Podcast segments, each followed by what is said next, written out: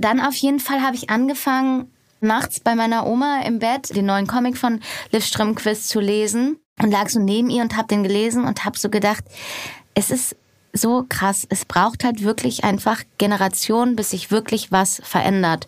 Und der Generation meiner Oma war dieses freie feministische Denken, sage ich jetzt mal so, noch nicht gegeben.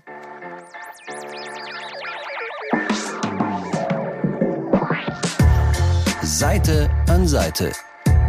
Der Literaturpodcast, präsentiert von Hugendubel. Hallo und herzlich willkommen zu einer neuen Folge von Seite an Seite. Ich bin Andrea und heute ist Jella Hase bei mir zu Gast. Jella ist einer der bekanntesten deutschen Schauspielerinnen. Berühmt wurde sie als Chantal in den Fuck You Goethe-Filmen. Aktuell spielt sie die Hauptrolle in der Netflix-Serie Cleo und sie war gerade erst auf dem Cover der deutschen Vogue zu sehen. Hi Jella, schön, dass du da bist. Hallo. Freut mich sehr, weil wow, dieses Jahr, da läuft's ja echt für dich. Ich meine, deutscher Filmpreis. Ja. Cover der deutschen Vogue und Cleo war eine Serie, die von Stephen King empfohlen wurde. Wie gehst du denn gerade mit dem ganzen Hype um?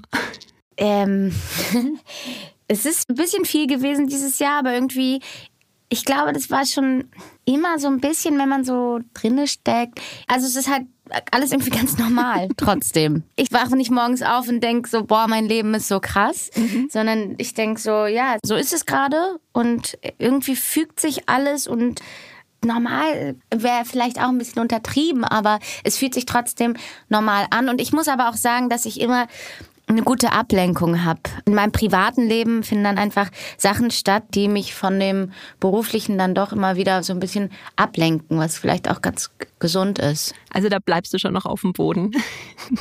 Ja, absolut. Also ja, ich glaube, alles andere macht überhaupt gar keinen Sinn. Eine andere Möglichkeit erschlösse sich mir gar nicht so wirklich. Als, ja, es hört sich auch komisch an. Naja. Was ich ja witzig fand, ist, in einem Interview hast du schon als Dreijährige wohl gesagt, ich will gerne Schauspielerin werden und hast das dann durchgezogen. Woher kam denn dieser so frühe Wunsch bei dir? Gute Frage. Ich glaube, das ist wirklich so ein Spieltrieb, der so angeboren ist. Mhm. Also etwas in einem, was einen so lenkt und schubst und nicht loslässt und drangsaliert und aber auch irgendwie in einem positiven Sinne. Ja, ich habe immer als Kind schon so die anderen Kinder genötigt, mit mir irgendwelche Aufführungen vorzuführen oder mhm. Puppentheater für andere Kinder gespielt oder äh, meiner Schwester. Wir hatten beide Walkmans und dann erinnere ich mich daran, dass ich halt gehört habe und einfach die Stimmen aus der Kassette imitiert habe und meine Schwester hat dann so zugehört und fand es schön. Also es ist irgendwie war das für mich immer der einzig, ja, das, so, so sinnvoll, also mhm. ein bisschen vorgeschrieben. Das ist ja voll schön. Wenn du die Rollen aussuchen kannst, was macht dir eigentlich am meisten Spaß? Welche Rollen? Ich glaube, das fängt schon mit dem Drehbuch an, was man bekommt und dann entwickelt man so ein Gefühl. Jedes mhm. Gefühl zu einer Figur ist irgendwie anders, aber wird auch so aus der Tiefe meiner selbst so geboren. Und deshalb kann ich gar nicht sagen, welche Rollen das sind, weil jede Rolle auf eine eigene Art und Weise so speziell ist. Ich kann es nur in so einem übergeordneten äußerlichen, aus einer äußeren Perspektive beschreiben. Ich glaube, dass ich halt eher nicht so die braven Charaktere spiele, wobei mich das auch mal reizen würde, sondern schon immer irgendwie Menschen verkörpere, die auch irgendwo einen Abgrund sehen oder etwas haben, was sie von der Gesellschaft vielleicht so ein Stück weit ausgrenzt oder an einen, an einen Rand drängt, vielleicht. Ähm, mhm. Ja bekannt geworden bist du ja eben mit den Fuck You Goethe-Filmen an Chantal. Und als ich wusste, dass du zu mir in Podcast kommst, war tatsächlich meine erste Frage, die ich so im Kopf hatte. Es gibt ja Schauspieler, die so ikonische Rollen hatten. Und wenn man die darauf anspricht, sagen sie so, ach, geh mir weg, will ich gar nicht mehr hören. Und dann gibt's auch Schauspieler, da fällt mir immer Ian McKellen ein, der ja mit Gandalf total fein ist. Der hat auch mal gesagt, ihr könnt auf meinen Grabstein ruhig schreiben, so hier leist Gandalf. Das ist für mich fein. Das ist ein bisschen witzig, finde ich. ja. Ähm, wie stehst du denn gerade eigentlich so zu Chantal? Ich liebe die richtig doll. Ich finde die richtig cool. Ja. ja. Und ich musste da aber auch reinwachsen. Aber ich glaube, da ist wieder so eine Außenperspektive, die so sagt, ah, die, die fucking, also man hat so einen riesen Erfolg und irgendwie es mhm. laufen Millionen von Leuten ins Kino und man selber checkt das gar nicht so. Oder mir ging das so. Ich hatte da gar keine Relation zu, dass es total krass ist, was passiert, weil ich habe mich nie so um Kinozahlen wirklich geschert und dann hieß so eine mhm. Million, zwei Millionen, drei Millionen, vier Millionen, fünf Millionen, sechs Millionen, sieben Millionen Zuschauer und ich dachte, das sei normal. Und äh, ja, also weil ich mir wirklich noch nie darüber irgendwie Gedanken gemacht habe. Ja, dann reagiert das Umfeld so und es entsteht irgendwie so ein Hype, den man aber innerlich nicht wirklich empfindet. Der ist von außen gemacht. Mhm. Und dadurch ist es mir, glaube mhm. ich, eine Zeit lang auch ein bisschen schwierig gefallen, die Rolle als etwas anzunehmen, was ich toll finde, auf die ich stolz bin, weil es ja auch wirklich eine Identifikationsfigur geworden ist für so viele Leute und die ja wirklich auch geliebt wurde, aber eben auch mit so einer, das ist auch, hatte ich das Gefühl, mit etwas Belächelndem einhergegangen. Und das hat mich, glaube ich, mhm. phasenweise auch verwirrt und dann auch von so einer breiten Masse erkannt zu werden, egal wo man ist oder was man macht. Und ich glaube, deshalb hatte ich irgendwie Schwierigkeiten, eine Bindung oder eine Relation aufzubauen zu dieser Figur eine Zeit lang, weil ich einfach mhm. das alles nicht mehr so richtig gut greifen konnte, glaube ich. Vielleicht ist das ehrlich, ja. Jetzt ist es aber mittlerweile so, dass da so ein bisschen Zeit vergangen ist und ich auch letztens mir mal die Filme wieder angeguckt habe nach langer Zeit mhm. und wirklich so sehr gelacht habe. Also so wirklich sagen muss, dass in der Überhöhung und in der Überzeugung sind wir so konsequent gewesen und es ist irgendwie so mhm. Panne und dadurch irgendwie geil. Und mir hat das richtig Spaß gemacht, das zu gucken. Und dann hatte ich auch viele Gespräche mit Kollegen und Kolleginnen. Und bei einem Gespräch, das habe ich mit Dimitri Schad geführt, der mein Spielpartner an Cleo ist und auch ein sehr enger Freund von mir geworden ist. Und er hat gesagt, ey Jella, weißt du, was du mit dieser Figur geschaffen hast, du und Bora? Er hat eine Figur geschaffen und das ist ganz selten, die, die, da nennt man den Namen und jeder hat ein Bild dazu. Jeder weiß irgendwie, wer mhm. Chantal ist und was gemeint ist. Und man sagt irgendwie, ey, die ist Chantalig. Also es hat sich in den Sprachgebrauch sogar eingefunden, diese Chantal. Und da habe ich so gedacht, ah, ja, das ist ja irgendwie eine tolle Perspektive. Stimmt. Jetzt mittlerweile finde ich Chantal wirklich richtig, richtig, ist eine geile Olle, wenn ich das mal so sagen darf. Und ist irgendwie, ist irgendwie auch ein Punk und irgendwie auch eine moderne Pippi Langstrumpf. Und ich mag die richtig gerne. Ja, was ich so schön an ihr finde, ist, dass sie ja so eine Krawallnudel ist, aber sie hat ein Herz aus Gold. Ja, absolut. Absolut.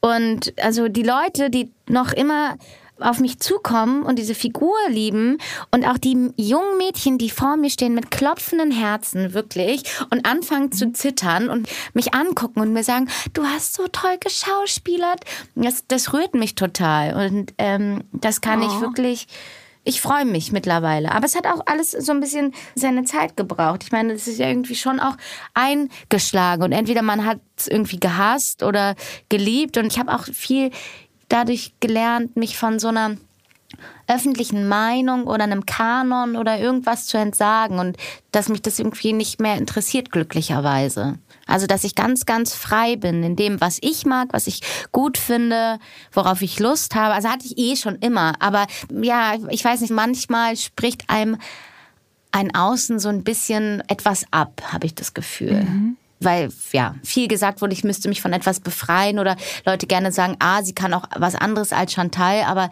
das stand für, nie zur Debatte. Ich habe schon so viel früher auch andere Filme gedreht und danach und das ist nie meinem inneren Gefühl hat das nie entsprochen und äh, wird dann trotzdem irgendwie von außen propagiert und das finde ich irgendwie so ein bisschen ähm, wie, soll ich äh, das mal politisch korrekt ausdrücken? Ich finde es einfach dumm. So, keine Ahnung. Es nervt mich ein bisschen. Aber ja, so ist es. Inzwischen hast du ja auch ziemliches Kontrastprogramm, was Chantal angeht, nämlich läuft ja auf Netflix aktuell Cleo, wo du die Hauptrolle spielst. Und Cleo ist eine Stasi-Killerin, die auf einen Rachefeldzug geht und da sehr, sehr viele Leute ermordet. Wie viel Cleo steckt denn in dir? Oh, Cleo, die mag ich auch so richtig, richtig, richtig doll. Also das war ganz spannend, sich dieser Figur anzunähern, weil ich am Anfang noch gar nichts über die wusste und die Bücher noch nicht fertig waren und mhm. das wirklich eine so krasse Reise war und diese Figur irgendwie bei Cleo habe ich wirklich das Gefühl, ich habe so einen Teil von mir rausgeschnitten und der gegeben. Und der ist jetzt bei ihr und bleibt da. Und manchmal kommt die auch wieder. Also wenn ich so zum Beispiel anstrengenden Sport mache oder so, dann kommt Cleo wieder in mir empor, weil die auch gerade, das ist eine ganz physische Rolle. Und ich habe mich noch nie in einer Rolle so mhm so physisch genährt, weil die ist stark, die kann kämpfen und ich habe in der Zeit ganz viel Sport gemacht. Und wenn Cleo irgendwie in, in, so einer Körperlichkeit ist, ist die am stärksten und das fand ich wahnsinnig spannend. Wie viel von Cleo steckt in mir? Ich glaube, so dieses, so eine kindliche Sehnsucht, was Verspieltes, das habe ich auch total, aber ja, ich glaube, das ist es zu größten Teilen. Und ich wäre manchmal noch gerne mehr wie sie, also mutiger, radikaler und konsequenter. Die Handlung spielt ja auch zu einer ganz spannenden Zeit, nämlich das ist gerade so die Wendezeit. Und du bist ja nach der Wende auf die Welt gekommen. Deshalb auch mal eine Frage, wie hast du dich darauf vorbereitet? Hast du da mit Leuten geredet, Bücher ja, gelesen, Filme geschaut? Voll viel. Also voll viel. Ich hatte ja auch davor, ähm, ich war in der Volksbühne zwei Jahre. Da spielt mhm. so die Ostidentität natürlich irgendwie dann doch auch eine große Rolle. Und währenddessen haben wir lieber Thomas gedreht, einen Film über das Leben von Thomas Brasch. Und insofern hatte ich da schon viele an Anknüpfpunkte. Im Vorhinein habe ich mich mhm. viel mit dem Thema beschäftigt und auseinandergesetzt. Aber dann gerade bei Cleo war es mir umso wichtiger, weil man in eine Überhöhung geht und in eine Überzeichnung, sich ganz gewissenhaft dem Thema zu wenden und nicht in irgendwie so eine Falle zu tappen, irgendwas zu bashen oder irgendwas lächerlich zu machen. Sondern gerade mhm. bei dieser Serie hatte ich so sehr das Bedürfnis, eine Ernsthaftigkeit da reinzubringen. Und deshalb habe ich, glaube ich, auch nie die Komödie so wirklich da drinnen gelesen, sondern ich habe es eher immer als Drama verstanden und ähm, mhm. habe mit meiner Sprecherzieherin die Nahostsozialisierung, also sie kommt aus dem Osten, mit der habe ich mich wahnsinnig intensiv vorbereitet. Ich habe mit der, der Regisseurin Vivian Andereggen und mit dem Showrunner Hanno Hackford, wir haben ganz viel Recherche betrieben, ganz viel gesprochen. Also ja, Bücher gelesen, Dokus geguckt, mit Menschen gesprochen. Das ganze Programm. Und jetzt hast du ja wieder ein ganz anderes Projekt, was gerade eben frisch in die Kinos gekommen ist. Und das ist nochmal komplettes Kontrastprogramm. Ja. Nämlich ist es ein Animationsfilm, Meine Chaosfee und ich. Und äh, da sprichst du die Chaosfee. Wer ist denn die Chaosfee?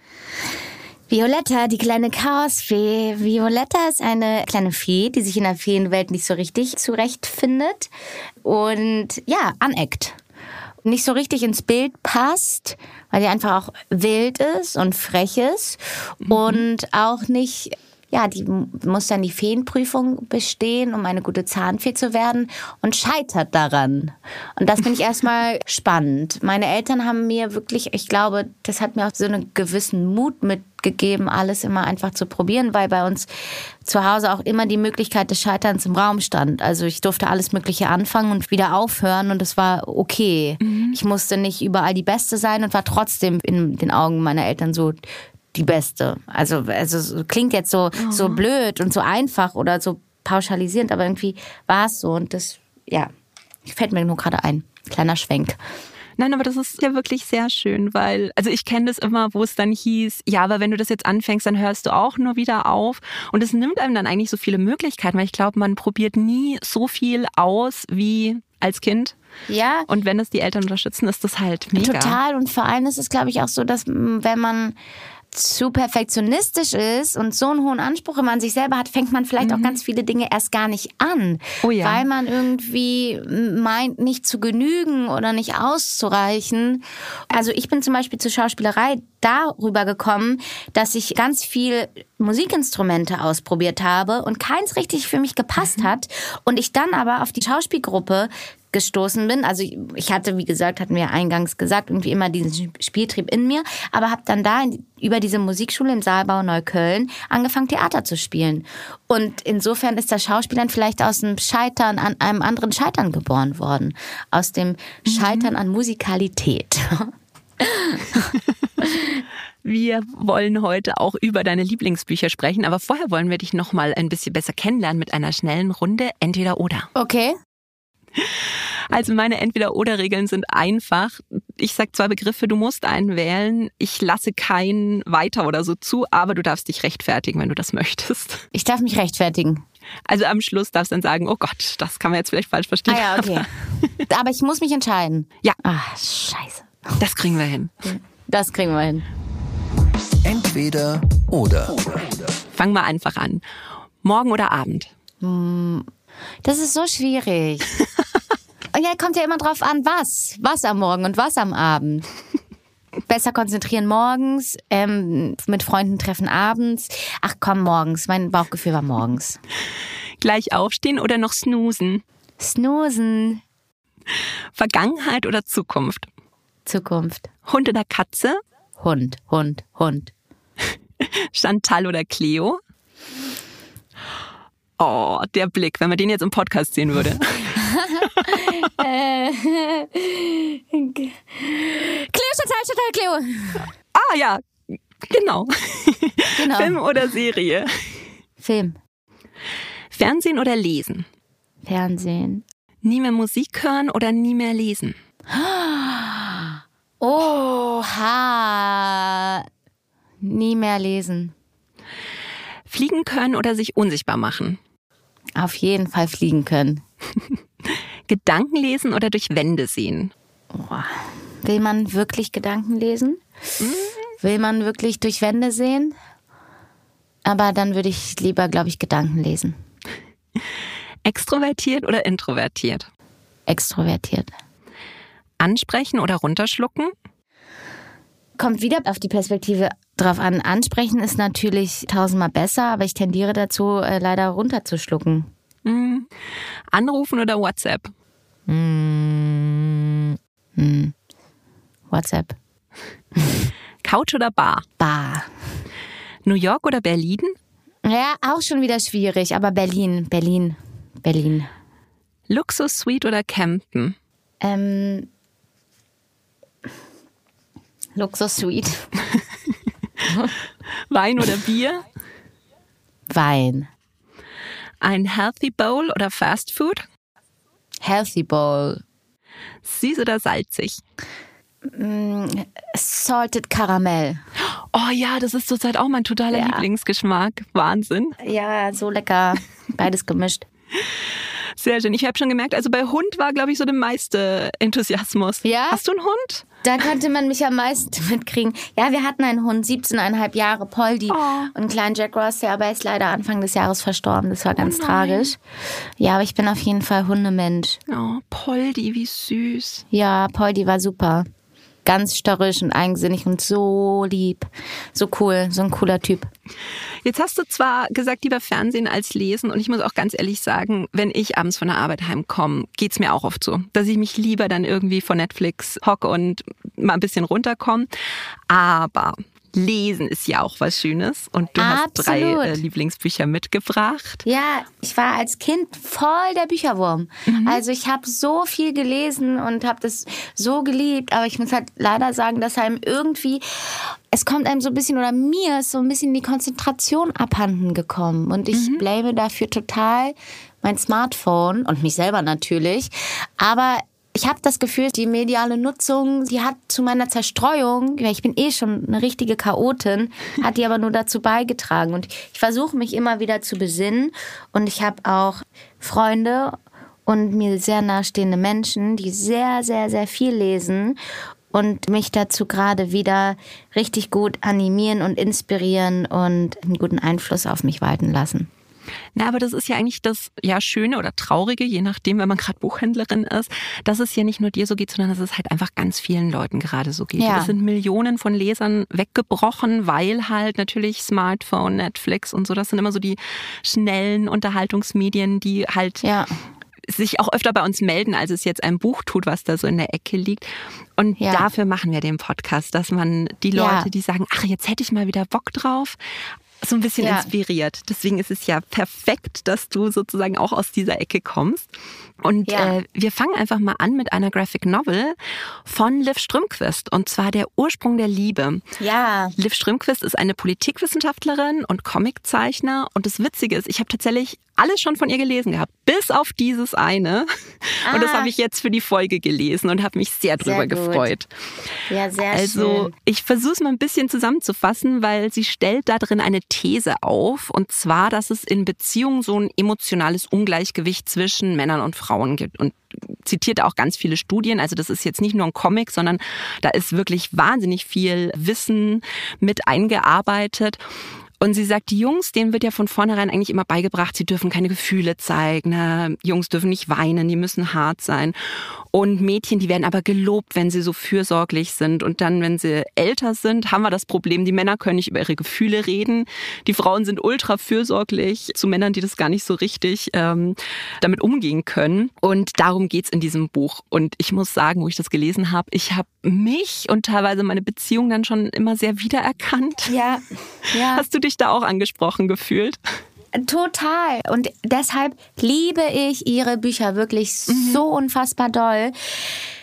Es zeigt ein totales Abbild unserer Gesellschaft auf und sie stellt einfach so kluge Fragen und mit so einem einfachen, warum ist es eigentlich so? Die ganzen Beziehungsmuster und Strukturen, wie wir sie leben und erklärt das dann eben auch und macht dann diesen Schwenk in die Vergangenheit und guckt halt wirklich sich die Wurzeln an, die ganz oft auch noch so patriarchalen Ursprungs sind und erklärt es so wahnsinnig klug und man denkt sich so, hä, wie rückschrittlich bin ich denn eigentlich in meiner Denke oder in dem, wie ich, wie ich Beziehungen lebe? Und es macht so einen großen Spaß, weil es so witzig ist, so klug ist, aber auch so wissenschaftlich unterlegt und trotzdem nie verurteilt, sondern immer Möglichkeiten in den Raum stellt und einfach Dinge aufzeigt, ohne wirklich mit dem Zeigefinger darauf zu zeigen und zu sagen, das ist jetzt schlecht. Das macht sie nicht, sondern sie sagt einfach nur, ich, ich zeige euch jetzt, wie es ist und woher das kommt. Und was man dann damit macht, ist einem selbst überlassen. Das mag ich eigentlich auch in ihren Büchern, dass sie halt immer so das in den Raum stellt und Normalerweise würde man sich wünschen, so gib mir eine Lösung, wie soll ich mich in Zukunft verhalten? Ja, voll, Und das voll. tut sie nicht. Also da muss man dann wirklich immer selber überlegen, was fange ich jetzt damit an? Ich glaube, jeder fühlt sich ertappt, weil die Welt, also das ist ja irgendwie auch das Schöne daran. Und meine beste Freundin Ida hat mir zum Geburtstag das erste Mal einen Comic von ihr geschenkt und hat gesagt, Jella, dieses Buch hat mein Denken verändert. Und ich muss sagen, es hat das Gleiche bei mir ausgelöst. Es hat wirklich mein Horizont einfach erweitert und nochmal empfänglicher gemacht. Und es ist eigentlich so einfach, aber irgendwie finde ich es revolutionär. Hallo, ich bin voll der Fan. Oh ja. Nee, es geht mir genauso, weil jedes Mal, wenn ich ein Buch von Liv Strömquist denke, wo man sagt, das ist jetzt nicht, dass sie irgendwelche Sachen in den Raum stellt, die man selber noch nie gefühlt hätte oder so, aber sie benennt es immer und ich habe jedes Mal das Gefühl, ich habe in jedem von ihren Büchern immer so einen Moment, wo mir die Kinnlade runterfällt Ja, und wo ich denke so, okay, mein Weltbild hat sich jetzt so einen Meter verschoben. voll. Und da ein Beispiel, was ich so krass finde, ist zum Beispiel, dann, sie spricht über Treue und sexuelles Eigentumsrecht, in Anführungsstrichen, das nennt sie so. Und woher das eigentlich kommt, dass wir bei einem Seitensprung so unendlich verletzt sind und dass das so gebrandmarkt ist in der Gesellschaft und dass es diese körperliche Treue gibt und wieso wir eigentlich so eine prüde Ausrichtung in unseren Beziehungsstrukturen leben. Weil es war auch alles mal ein bisschen anders. Und dann dechiffriert sie das so und sagt so, na ja, früher war es eben auch so, dass die Männer auf allen Ressourcen saßen. Es gab das Erbrecht, es konnten nur Männer arbeiten, Geld verdienen, bla bla bla bla bla. Und die Frau hatte eigentlich gar keinen Gegenwert, um in eine Beziehung oder um in eine Heirat einzutreten. Und musste sich dann eigentlich einen Gegenwert erst erschaffen und das war dann die Jungfräulichkeit quasi, mit der sie dann in eine Ehe eingetreten ist. Also sie musste die, ihre Sexualität quasi zur Ware machen. Und daher rührt das auch noch so in den ganz krassen Ursprüngen. Und dann denke ich mir so, ey, das kann ja irgendwie, daher kommt das, also es ist doch irgendwie verrückt. Und das ist natürlich viel mehr also als das, aber so einfache Gedanken, die faszinieren mich dann. Es ist halt verrückt, weil es halt teilweise Sachen aus der Geschichte sind, die irgendwie so im Mittelalter oder was irgendwann mal ja. ausgedacht wurden und dass ja. die bis heute gehen. Also du wirst lachen. Meine Mutter hat mir ja. tatsächlich noch gesagt, so quasi, gib dich ein Mann nicht zu früh hin. Er wird die Kuh nicht kaufen, wenn er die Milch umsonst haben kann. Ja, das ist Wahnsinn. Total. Also ich hatte eben auch immer wieder diese Kinnladen-Momente. Und also es gab so ein Bild, also das ist jetzt auch sehr intim, wenn ich das erzähle, aber meine Oma ist Anfang des Jahres verstorben und wir haben sie begleitet. Mhm. Und das war für mich einer der intensivsten Erfahrungen meines Lebens, jemanden in den Tod zu begleiten. Also wir waren eine Woche bei ihr und wir, also wir haben auch eine ganz, so einen ganz starken Familienzusammenhalt. Mhm. Also meine Oma war schon eher reaktionär und sehr ähm, konservativ. Mhm. Also die hat auch die CDU gewählt bis zum Schluss und ich kann mich noch an Gespräche erinnern, wo wir, wo meine Mutter wirklich versucht hat, Mutti, bitte, bitte wähl doch die Grünen so von wegen. Wir mhm. müssen noch irgendwie was verändern ähm, in der Gesellschaft. Aber dann auf jeden Fall habe ich angefangen, nachts bei meiner Oma im Bett den neuen Comic von Liv Strömquist zu lesen Aha. und lag so neben ihr und habe den gelesen und habe so gedacht, es ist so krass. Es braucht halt wirklich einfach Generationen, bis sich wirklich was verändert. Mhm. Und der Generation meiner Oma war dieses freie feministische Denken, sage ich jetzt mal so, noch nicht gegeben. Oder die Ansätze waren vielleicht schon vorhanden, aber es hat nicht in eine Handlung gemündet, in eine Selbstbestimmung für ein Leben. Mhm. Und bei meiner Mutter schon viel eher. Und ich trage jetzt eigentlich die Früchte dessen, was erkämpft wurde. Und ich kann jetzt durch diese Bücher, habe ich gedacht, wenn ich dadurch noch mehr lerne, irgendwie meine Beziehungen reflektiert zu leben, kann ich, wenn, sollte ich irgendwann mal Kinder kommen, was ich sowieso auch in Frage stellen würde, aber es ist noch ein ganz anderes Thema, hätte ich aber die Möglichkeit, die nochmal reflektierter aufwachsen zu lassen und denen etwas anderes mitzugeben. Mhm. Und dann hatte ich so einen Moment, wo ich wirklich so war, boah, also das hat mich sehr berührt und sehr dankbar auch gemacht und auch ehrfürchtig und glücklich, alles gleichzeitig. Mhm. Ja, ich habe das auch festgestellt, dass ich Sachen von meiner Mutter mitbekommen habe, wo ich genau weiß, die hat sie von ihrer Mutter mitbekommen, wo ich mir dann relativ sicher bin, die hat sie von ihrer Mutter wieder, wo man sagt, das ist nicht gut. Und ich bin jetzt die Generation, die das eigentlich aufhalten kann. So diesen internalisierten Selbsthass, ja. den auch viele Frauen dann auf ihren Körper haben und so. Ja. Und ich habe jetzt leider keine Mädels, ich habe nur Jungs, aber da hilft Liv Strömquist auch sehr. Also auch total. Das war tatsächlich, ich habe einen, der ist schon Teenager und da habe ich der Ursprung der Welt gelesen, wo es eben auch so um weibliche Sexualität kommt. Da habe ich gesagt, komm her, ich erzähle dir jetzt was über die Klitoris und er, okay, ja. Mama, gut. Okay, Mama, vielleicht hilft's mir ja doch. Ja, das ist doch schön. Und ich finde auch, dass sie eben ja auch den Mann total in dem Rollenklischee, was er bedienen muss, total befreit mhm. und ja genauso guckt, woher kommt es. Und ich fühle mich selber dabei ertappt, was ich für eine Erwartungshaltung an mhm. Männer habe, so oder an Menschen in meinem Leben. Ich bin davon ja nicht befreit. Und wenn ich das eben merke, das ist ja wirkt ja auf beiden Seiten nee, absolut. Nach, was über Jahrtausende gefestigt wurde an Bildern und Erwartungen. Ja. Wenn du jetzt eine Lektion, die du bei Liv gelernt hast, deiner ähm, jüngeren Ich mitgeben könntest, welche wäre das? Ja, immer zu gucken, fühle ich das gerade wirklich, also empfinde ich gerade wirklich eine Wut oder eine Enttäuschung und fühle ich die aus mir heraus oder fühle ich die vielleicht, weil man es fühlen muss. Mhm.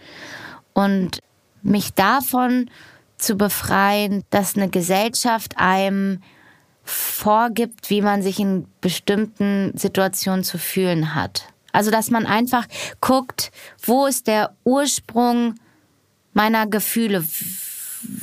Ja, ich weiß nicht, mhm. ist das verständlich? Ich glaube, dass man wirklich schaut, empfinde ich das jetzt? Fühle ich wirklich so?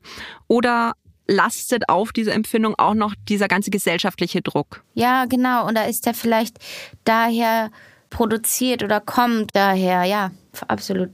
Jetzt ist das nächste Buch tatsächlich eins, das hatte ich mal in meiner Ausbildung schon gelesen. Das ist Ja. nämlich äh, Milan Kundera, Die unerträgliche Leichtigkeit des Seins. Ein moderner Klassiker. Ich glaube, die meisten haben den Titel schon mal gehört, auch wenn sie es vielleicht nicht gelesen haben.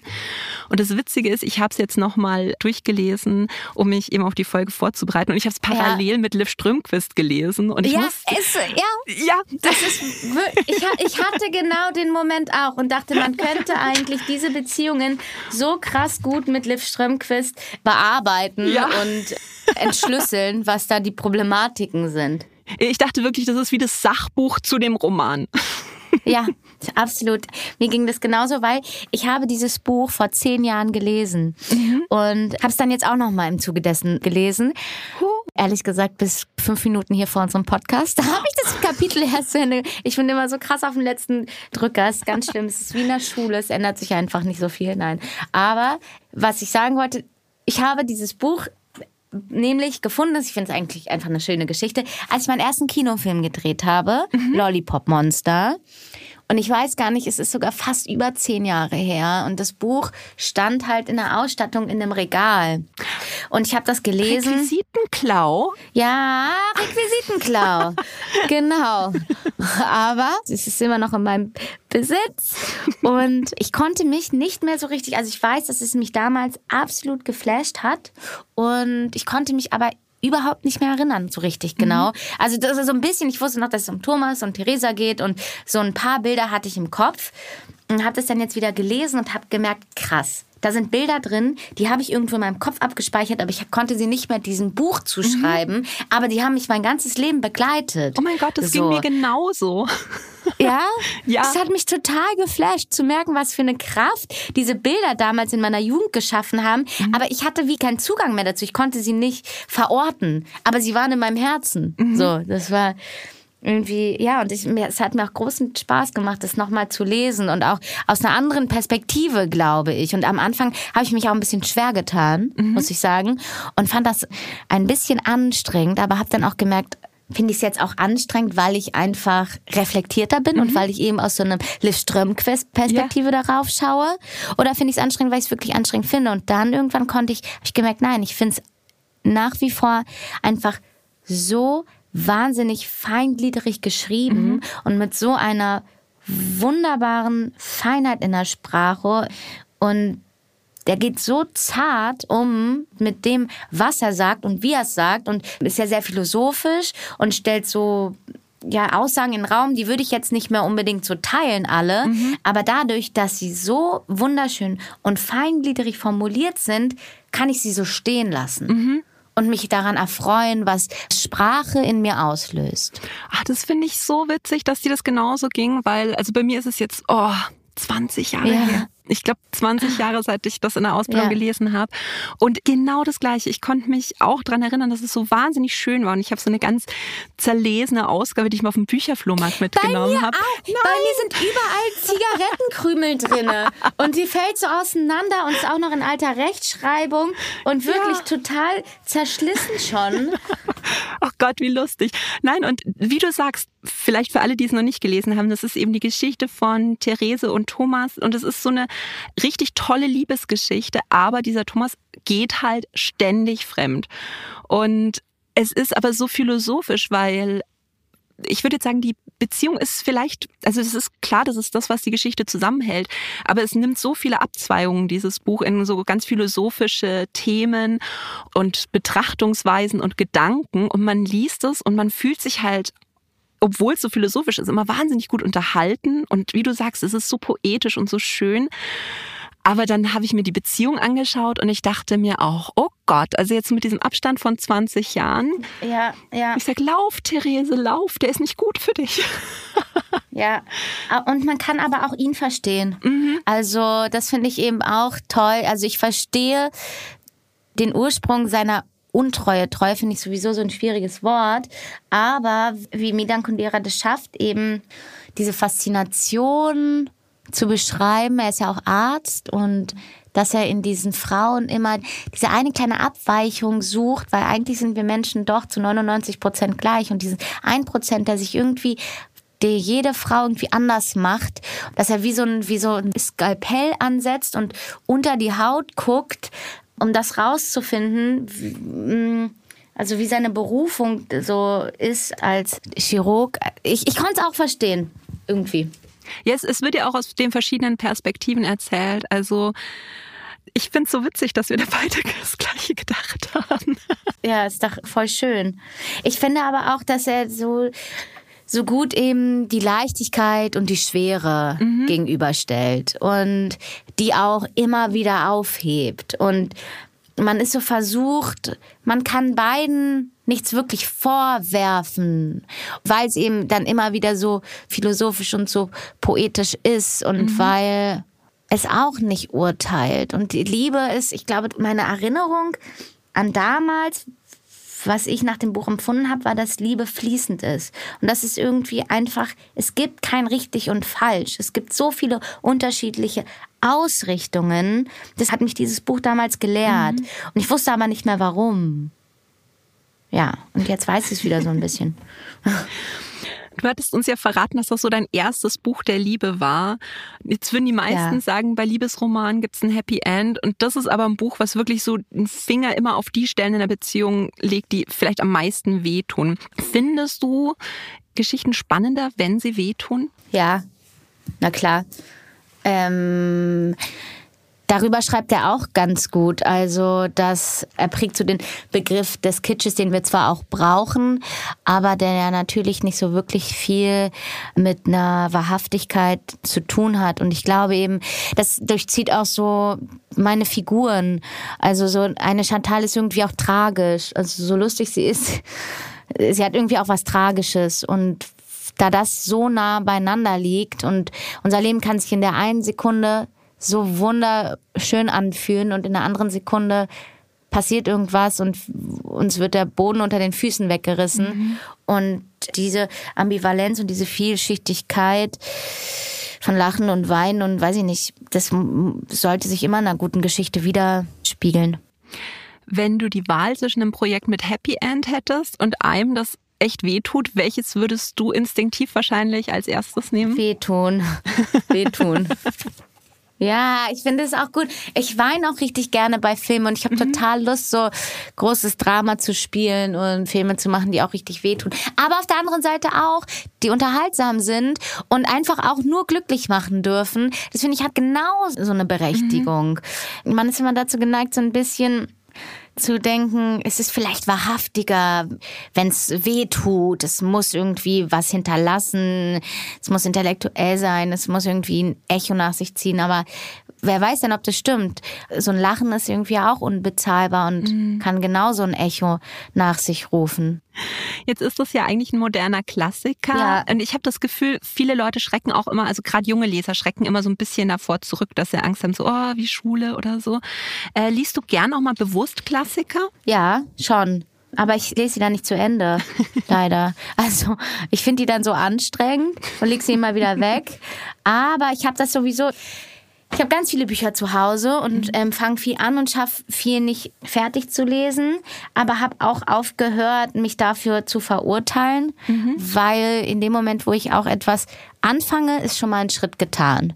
Und ja. dann lese ich es vielleicht irgendwann weiter. Und ich habe auch das Gefühl, dass man wirklich Bücher in unterschiedlichen Lebenslagen braucht mhm. und liest und meistens die Geschichten dann zu einem kommen. Und das ist aber auch eher selten ist, dass man so richtig, richtig, richtig gefesselt ist. Und wenn es dann passiert, dann freut man sich. Ich weiß gar nicht, ob ich die Geschichte schon mal im Podcast erzählt habe, aber ich fand das so lustig. Der Literaturnobelpreisträger Gabriel Garcia Marquez, der hat mal gesagt, er hat immer versucht, den Don Quixote zu lesen und hat es nicht geschafft, weil er den zu langweilig fand. Und dann sagt ein Freund von ihm, du machst es falsch, musst ihn dir neben das Klo legen und dann immer jeden Tag eine ja. Seite lesen. Ja, und er hat ja. gesagt, wunderbares Buch.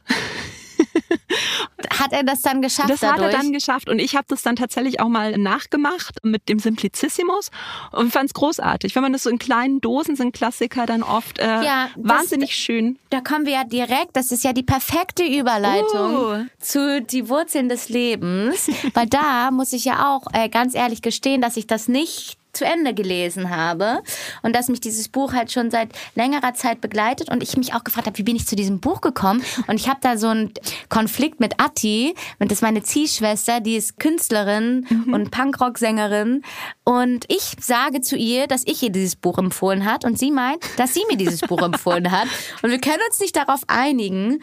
Auf jeden Fall begleitet mich dieses Buch schon seit zwei Jahren, glaube mhm. ich. Und ich habe es noch nicht zu Ende gelesen, aber lese so alle paar Monate immer mal wieder ein Kapitel und mhm. finde es trotzdem wunderschön. Und es gibt Sätze, die haben sich, weiß ich nicht, die zitiere ich, die haben irgendwie eine Wahrheit für mich bekommen und mm, gehören zu mir, zu, meinem, zu meiner Seele. Ja, also muss man dazu sagen, die Wurzeln des Lebens hat 2019 den Pulitzerpreis für Literatur gewonnen. Es war eine von diesen Sommerempfehlungen von Barack Obama, der tatsächlich einen sehr guten ja. Literaturgeschmack hat. Also ich würde den einstellen, wenn er einen Job sucht als Buchhändler. Ja, er kann sich vorstellen kommen. ja, kann er Mann. Und es wird sogar aktuell von den Machern von Game of Thrones für Netflix adaptiert. Ah. Ja. Okay. Kannst du dich vorstellen kommen? Die soll mal anrufen. Es geht darin um ganz verschiedene Menschen. Alle davon verbindet vielleicht, dass sie in der Vergangenheit irgendwie so ein prägendes Erlebnis hatten, was irgendwie mit Bäumen zu tun hat. Also es ist zum Beispiel ein Kriegsveteran, dessen Flugzeug ist abgeschossen worden und er ist in so einem Feigenbaum aufgefangen worden. Oder einer, der lebt in so einer Farm, wo seit 120 Jahren eine Kastanie steht, die jeden Monat von einem Familienmitglied immer fotografiert wird und die das machen ich so schön, wie so ein. Daumenkino da draus. Oder halt auch eine Wissenschaftlerin, die relativ früh festgestellt hat, dass Bäume miteinander kommunizieren und das dann vorgestellt hat und von der Wissenschaft so komplett erstmal ausgelacht wurde. Und diese Menschen kommen dann alle zusammen, um so die letzten großen Mammutbäume in den USA vor der Abholzung zu retten.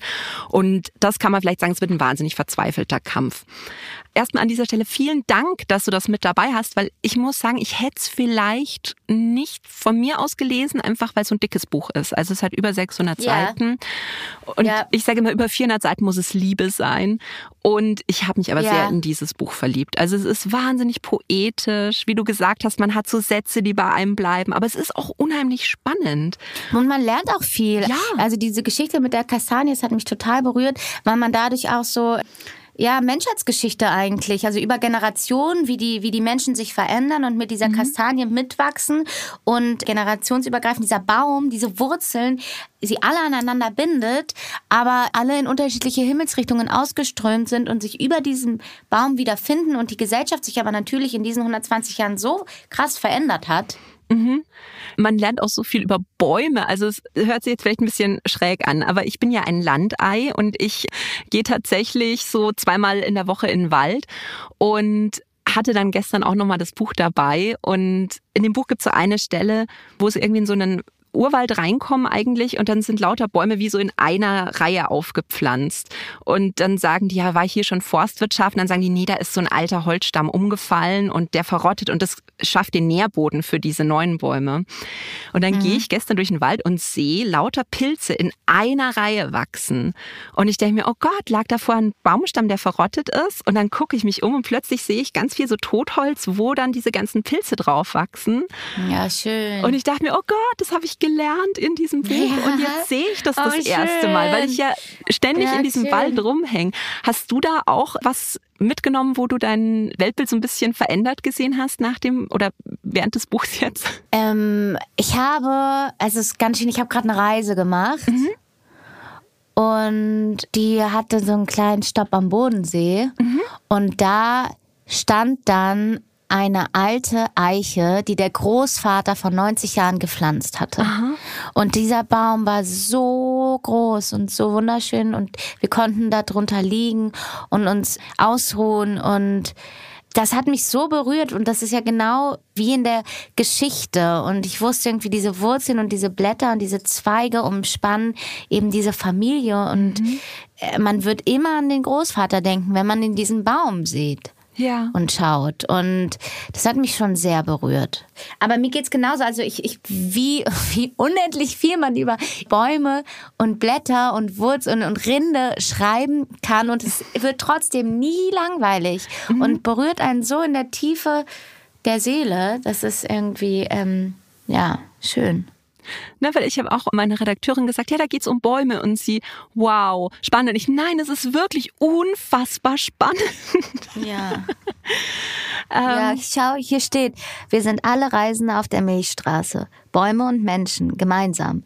Jede Wanderung durch die Natur beschert uns um vieles mehr, als wir suchen. Der geradeste Weg ins Universum führt durch die Wildnis eines Waldes. Mhm. Ah, schön. Es ist so ein schönes Buch, Wahnsinn. Ja. Ich hatte es ja tatsächlich auch da noch im Wald mit dabei, weil ich das dann so einfach schön. so einen schönen Moment fand, das auch ja. im Wald zu lesen. Liest du auch gern mal draußen? Ähm, ich brauche zum Lesen meistens Ruhe. Mhm. Aber gestern habe ich zum Beispiel auf der Terrasse in der Sonne gelesen. Das war, mhm. das war sehr schön. Ich habe gerade meinen Lieblingssatz in dem Buch gefunden. Lies vor. Bisher. Ja, mein liebster Satz ist, ist jetzt aus dem Kontext gerissen, vielleicht nicht so einfach. So. Seine Zellen verfolgen eine uralte Regel. Halte still, warte ab. Etwas in dem letzten Überlebenden weiß, dass man selbst das eiserne Gesetz des Jetzt überdauern kann. Er hat eine Aufgabe. Eine Aufgabe für die Sterne, aber doch an die Erde gebunden. Oder wie der Gärtner für die Gräber der Unionssoldaten schreibt, Lass deine Seele kühl und gefasst vor einer Million Universen stehen. So kühl und gefasst wie ein Stück Holz. Und das finde ich so schön. Lass deine Seele kühl und gefasst vor einer Million Universen stehen. Ah, so kühl und gefasst wie ein Stück Holz. Ah, ich weiß nicht, das ist irgendwie. Ja, ich mochte ja. die Sprache auch so unfassbar gern. Also echt tolle Empfehlung Barack Obama und tolle Empfehlung Jella. Ja, danke dafür, Barack.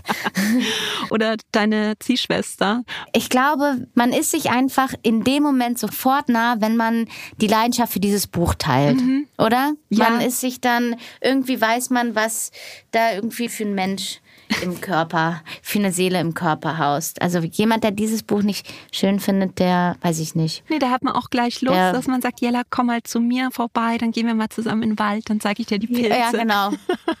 ja, genau. So. Jetzt noch eine Frage zum Abschluss. Wenn du jetzt an dein Bücherregal denkst und dir denkst, eins von diesen Büchern würde verfilmt werden und du dürftest die Hauptrolle spielen, welches Buch wäre das? Hm, müsste ich jetzt mal kurz nachdenken. Ich glaube, es wurden auch schon einige Sachen verfilmt. Aha, ich weiß was. Ja. Laura Lackmann, also Laura Lackmann ist eine Regisseurin mhm. und die hat einen Roman geschrieben, den sie mir geschenkt hat. Ah. Und der heißt Die Punkte nach dem Schlussstrich. Und der ist so toll und den werden wir auch gemeinsam verfilmen. Ah, okay. Ja, also. Spoiler Alert. ja, aber ich meine, ich weiß auch nicht, wie viele Jahre das noch dauern wird. Mhm. Aber es ist auf jeden Fall ein großer Traum und es ist auch nochmal eine Empfehlung. Laura ist so unfassbar witzig und klug und intelligent und einfach ganz, ganz toll. Und dann denke ich halt an die Punkte nach dem Schlussstrich. Finde ich auch einen ganz tollen Titel. Das ist wirklich ein schöner Titel. Und dann wissen wir auch ja. schon, worauf wir uns bei dir freuen dürfen. In vielleicht ein paar Jahren. Jetzt erstmal die Chaosfee im Kino ja. und Cleo auf Netflix. Jella, ganz vielen Dank für das Gespräch und danke für die tollen Buchtipps. Super gerne und es war schön und ich hoffe, dass die Leute Lust bekommen, ein bisschen wieder da reinzugucken. Ich habe auf jeden Fall, ich habe wieder Lust gekriegt und ich habe, äh, weil ich dieses Buch so schnell im Akkord lesen musste, weil ich so spät dran war, Milan Kundera, habe ich aber auch wieder gemerkt, wie schön das ist. Und ich saß wirklich mhm. im Zug, in der Deutschen Bahn, im Speisewaggon, habe Musik gehört und habe dieses Buch gelesen, einfach über Stunden. Mhm. Und es war so schön, dieser Film, der sich vor meinem geistigen Auge abgespielt hat, während ich in diesem Zug saß und die Landschaft vorbeigefahren ist. Und es hat mir wieder meine Lesebereitschaft Leidenschaft wieder total entfacht. Ah, oh, das ist schön. Auch wenn niemand gezwungen wird, die Bücher, die ihr vorstellt, hier nochmal vorher zu lesen und Referate ja, zu halten. Nee, war zum Glück nicht so. Das freut mich sehr. Vielen Dank. Voll gerne. Alle Buchempfehlungen findet ihr nochmal in den Shownotes und in der Hugendubel-App. Dort gibt es auch eine Liste mit den Lieblingsbüchern unserer Podcast-Gäste. Seite an Seite könnt ihr abonnieren auf Apple Podcasts, Spotify und überall da, wo es Podcasts gibt. Und lasst uns auch gerne eine Bewertung da. In zwei Wochen gibt es dann wieder eine Folge Shorts. Ich freue mich drauf. Bis dann. Ciao.